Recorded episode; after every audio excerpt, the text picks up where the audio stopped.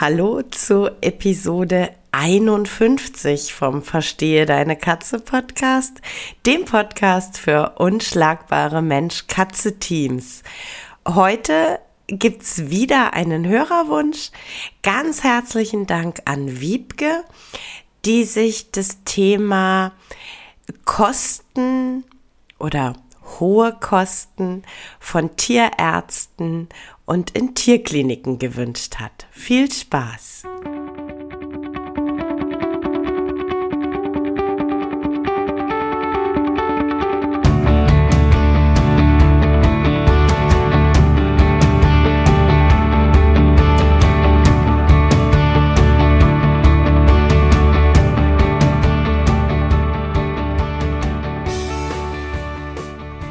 Bin Katrin Knispel, Mentorin für unschlagbare Mensch-Katze-Teams. Ich begleite dich als Hüter zu einem entspannten Alltag mit deinen Katzen. Ganz gleich, ob kleine Frage oder große Herausforderung. Ich bin an deiner Seite.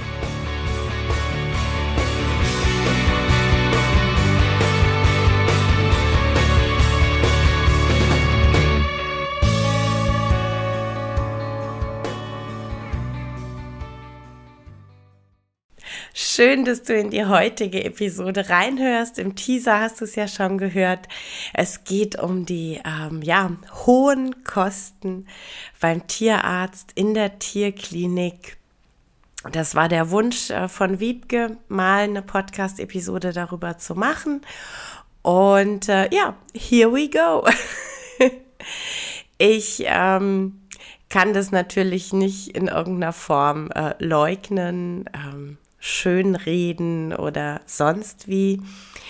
Ja, tiermedizinische Behandlung ist kostenintensiv. Je nachdem, äh, welche Art der Diagnostik, welche Art der Behandlung, Medikamentierung ansteht, dann ähm, sind die Rechnungen ganz schnell im hohen drei oder sogar im vierstelligen Bereich.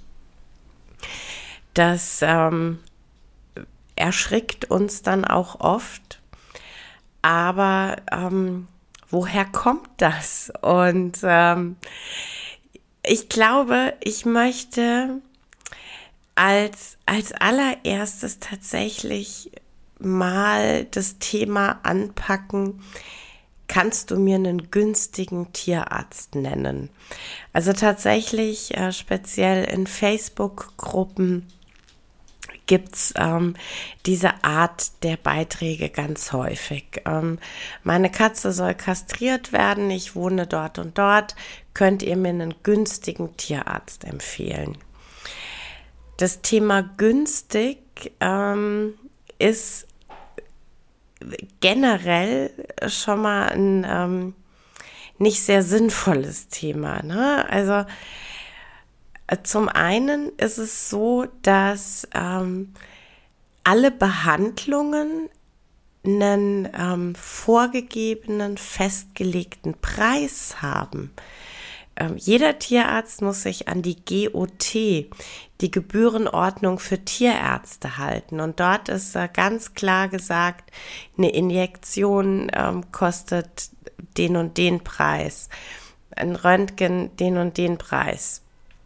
Das in Anführungszeichen einzige, wo der Tierarzt selber regulieren kann, er kann nach einem erhöhten Satz abrechnen. Das heißt, er legt den GOT zugrunde und kann dann für sich entscheiden, ob seine Praxis nach dem einfachen, dem doppelten, dem dreifachen Satz abrechnet. Also er kann zum Beispiel, also um Gottes Willen jetzt ins Blaue gesprochen, aber er kann zum Beispiel 3,50 Euro für eine Injektion einfach abrechnen, doppelt oder nach einem dreifachen Satz. Natürlich kannst du das ähm, bei deinem Tierarzt, bei deiner Tierklinik erfragen, nach ähm, welchem Satz abgerechnet wird. Ich ähm, möchte aber tatsächlich auch an dieser Stelle zu bedenken geben, wir, wir sprechen halt von der Gesundheit unserer Tiere. Und es, es ist echt ähm, ein schwieriges Thema, wenn ich sage, ähm, ja, da steht eine Kastration an, nenn mir mal bitte einen billigen Tierarzt. Denn ähm, eine Kastration ist eine Operation, es steht eine Vollnarkose an. Äh, da kann auch reichlich schief gehen. Ne? Also natürlich auch bei einem Tierarzt, der hm, zwei- oder dreifachen Satz abrechnet, keine Frage. Ähm, aber ich, ähm, ich tue mir tatsächlich bei meinen Tieren sehr schwer ähm, zu sagen, ich versuche die günstigste oder billigste ähm, Praxis zu finden. Ich äh, möchte eigentlich schon, dass meine Tiere tiermedizinisch gut versorgt werden. Und ähm, dann ist auch so die Frage, na ja, aber es gibt ja auch gerade beim Thema Kastration, ähm, wenn ich da zwei Praxen vergleiche, die sagen mir beide, sie führen die Kastration durch, sie sagen mir beide, sie rechnen nach einem zweifachen Satz ab und der eine ist trotzdem noch teurer als der andere. Da ist es dann tatsächlich ganz sinnvoll, einfach mal auf äh, die abgerechnete Leistung zu schauen. Denn ähm, gerade äh, bei, bei solchen, äh, ich sage mal in Anführungszeichen, Routineeingriffen ist das äh, relativ spannend. Ne? Also da ist so dieses, wann gebe ich mein Tier ab? Wie lange ist es nach der Operation, nach der Narkose noch in der Praxis und in welchem Zustand hole ich mein Tier wieder ab? Denn ähm, ich kenne das durchaus auch, keine Frage, eine sehr günstige Praxis. Ich äh, bringe mein Tier um 8 Uhr hin, um 9.15 Uhr steht der OP-Termin an und um 11 Uhr, um 12 Uhr kriege ich den Anruf, ich kann die Katze abholen. Und dann habe ich eine noch äußerst schläfrige, vorsichtig ausgedrückt, äußerst schläfrige Katze, die ich dann mit nach Hause nehme. Ich kenne aber einfach auch ein anderes Vorgehen und es ist einfach so, dass mein Tier morgens früh in die Praxis geht, dass einfach nochmal die Voruntersuchung läuft, dass dann die OP ist und dass ich dann ähm, am späten Nachmittag oder frühen Abend den Anruf bekomme, dass ich mein Tier jetzt abholen kann. Und ähm, in aller Regel ist es dann so, wenn ich in der Praxis ankomme, äh, wird nochmal kurz gesprochen. Wie lief die OP? Ähm, Gab es nochmal irgendwas beim Blutbild oder beziehungsweise frage ich dann auch ähm, einfach gerne nochmal nach, wie sieht's Blutbild aktuell aus? Und äh, in der Zeit wird dann in aller Regel mein Tier ähm, aus der Station geholt und was ich dann einfach bekomme, ist ein gut waches, orientiertes Tier, das einen Großteil der Narkose wirklich schon gut verarbeitet hat. Und das ist mir unglaublich wichtig, einfach. Also diese, diese postoperative Phase, diese ersten ähm, Stunden zwischen Ende der Operation und das Tier geht wieder mit mir nach Hause. Da lege ich ganz persönlich großen Wert drauf, dass diese Phase in der Praxis oder in der Tierklinik einfach von tiermedizinischen Fachkräften kontrolliert wird, dass mein Tier einfach in dieser Zeit mm, ja unter, unter Beobachtung steht von Menschen, die ihr Fach verstehen, von Menschen, die sehr viel früher als ich als Hüter es ähm, realisieren würde, einschätzen können, dass das Tier vielleicht nicht ganz so fit ist, dass man da vielleicht ähm, nochmal unterstützen muss oder so. Und ähm, selbstverständlich taucht diese Nachsorge, diese, ähm, ich sag mal, stationäre Betreuung, selbstverständlich taucht die am Ende des Tages auf der Rechnung auf. Und das tut sie mit Recht, denn es ist eine Leistung, die die Klinik erbringt oder die Praxis. Äh, und natürlich ist das eine, eine Leistung, die dann am Ende des Tages auch gezahlt werden muss. Und ähm, wenn wir uns generell einfach anschauen, warum äh, Tierarztkosten heute äh, deutlich höher sind als vor 20, 30 Jahren, die Tiermedizin ist ähm, auf einem wirklich sehr weit fortgeschrittenen Stand.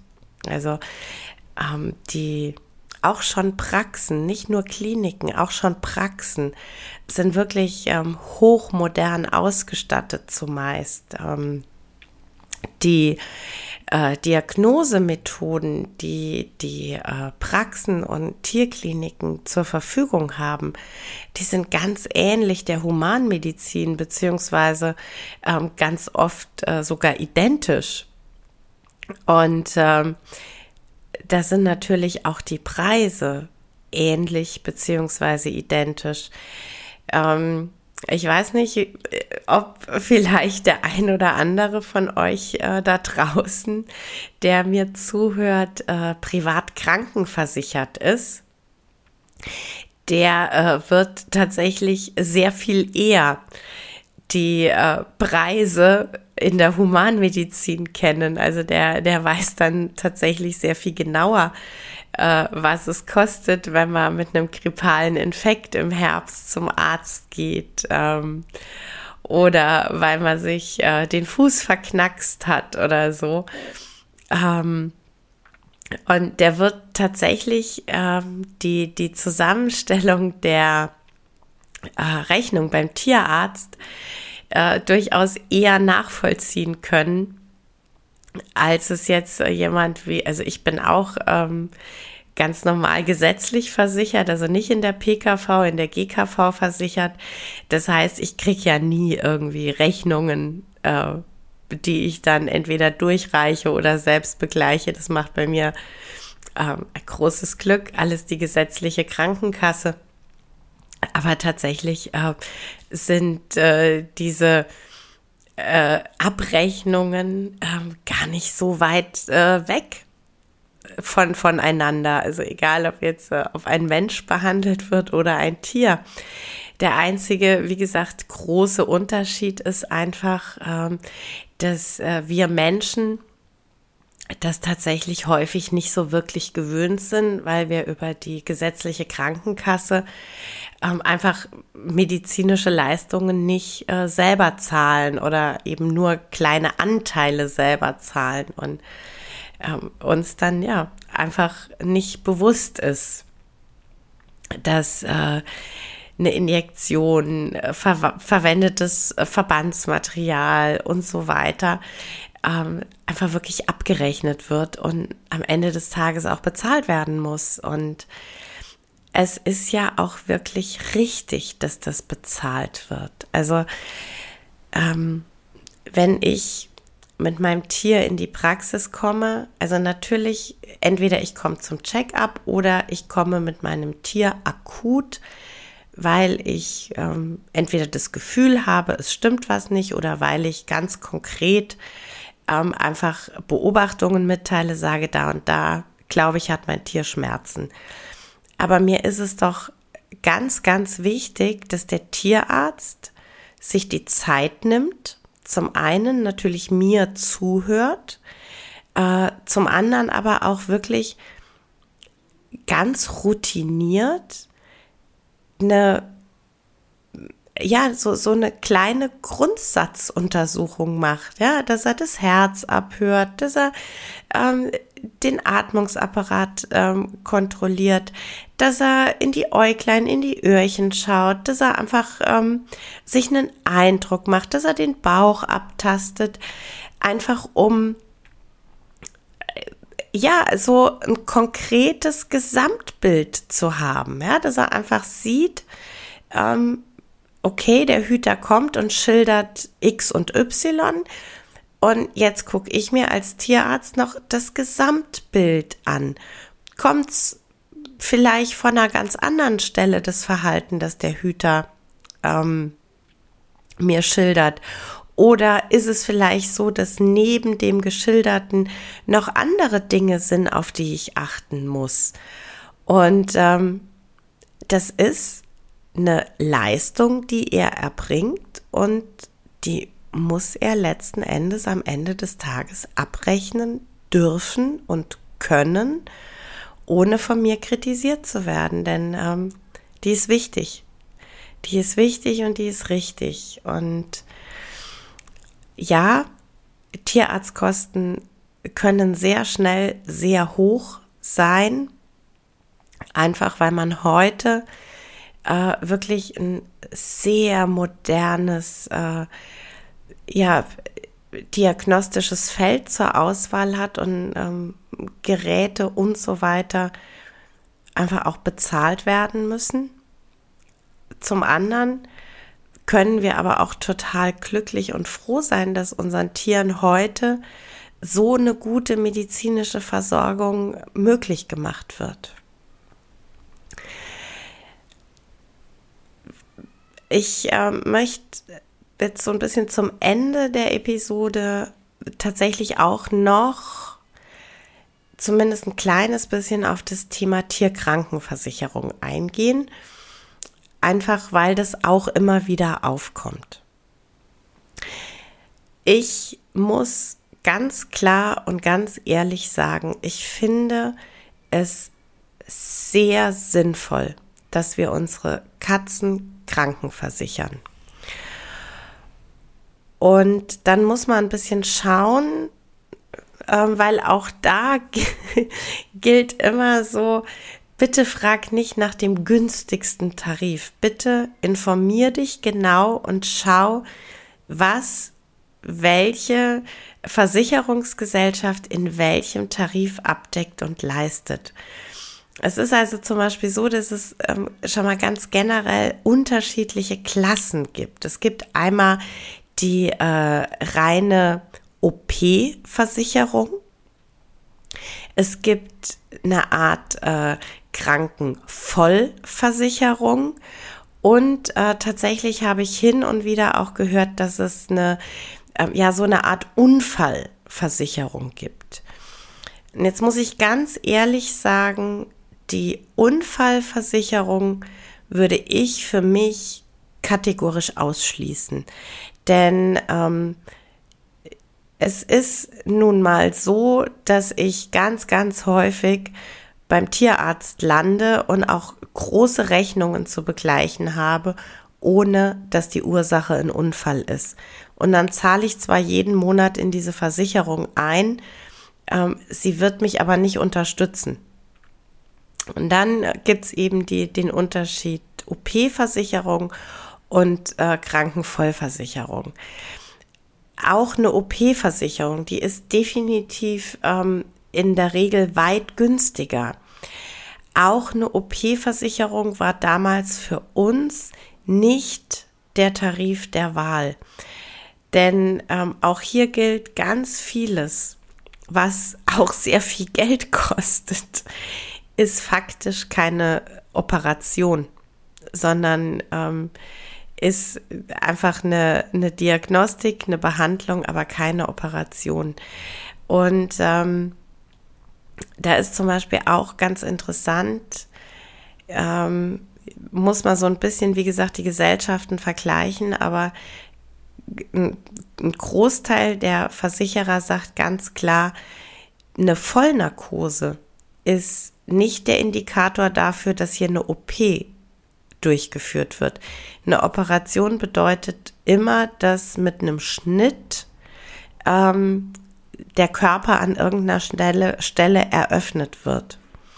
Das heißt also so diese, diese Geschichte, die uns Katzenhüter wirklich oft richtig viel Geld kostet, nämlich Fallbehandlungen, ähm, die sind in aller Regel leider von einer ähm, OP-Versicherung nicht gedeckt denn ähm, dass dann wirklich geschnitten wird, um äh, die Zähne zu entfernen, äh, das ist dann wirklich nur der ganz, ganz kleine Teil ähm, der großen Rechnung und der ganze Rest ist dann einfach nicht gedeckt durch eine OP-Versicherung. Von daher war damals unser Weg, dass wir eine Vollversicherung abschließen. Und ähm, ich muss auch ganz ehrlich sagen, es ist nicht so, dass ich da irgendwie gegenrechne.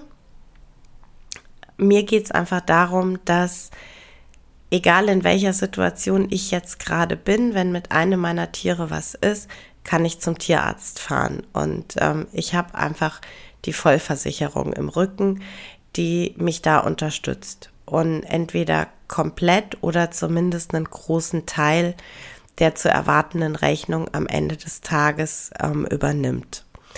Und das war uns einfach total wichtig, da ja Ruhe zu haben und eine innere Sicherheit zu haben. Deshalb haben wir uns für eine Vollversicherung entschieden. Wenn du überlegst, eine Versicherung abzuschließen, wie gesagt, ich habe ja eben schon erklärt, Unfallversicherung, OP-Versicherung, Vollversicherung, und ähm, dann schau dir wirklich bitte für dich ganz genau unterschiedliche Anbieter an und ähm, lies dir auch ganz in Ruhe die Leistungskataloge durch. Die sind nämlich ähm, teilweise sehr unterschiedlich und es ist eben immer wichtig, dass, ähm, dass ich am Ende des Tages einfach bewusst entschieden habe, für oder gegen eine bestimmte Gesellschaft und da einfach bewusst mich damit auseinandergesetzt habe, welche Leistung trägt diese Versicherung und welche nicht. Genau. Ich würde mir tatsächlich, das ist so ein bisschen ein äh, persönliches Plädoyer, ich würde mir tatsächlich wünschen, dass wir Hüter mehr Verständnis dafür haben, dass äh, Tierärzte äh, ja einfach Geld kosten und auch viel Geld kosten, dass die Tierärzte einen sehr wertvollen Job machen und ähm, uns und unseren Katzen ähm, Leid ersparen, Linderung verschaffen und ähm, dass es ja die Leistung einfach wert ist, gezahlt und honoriert zu werden. Und ähm, ja, was würden wir alle tun, wenn wir keinen Tierarzt hätten, der, ähm, der uns in dem Moment, in dem es ähm, einfach nötig ist, unterstützt und unseren Tieren die Hilfe zukommen lässt, die es Tier dringend braucht.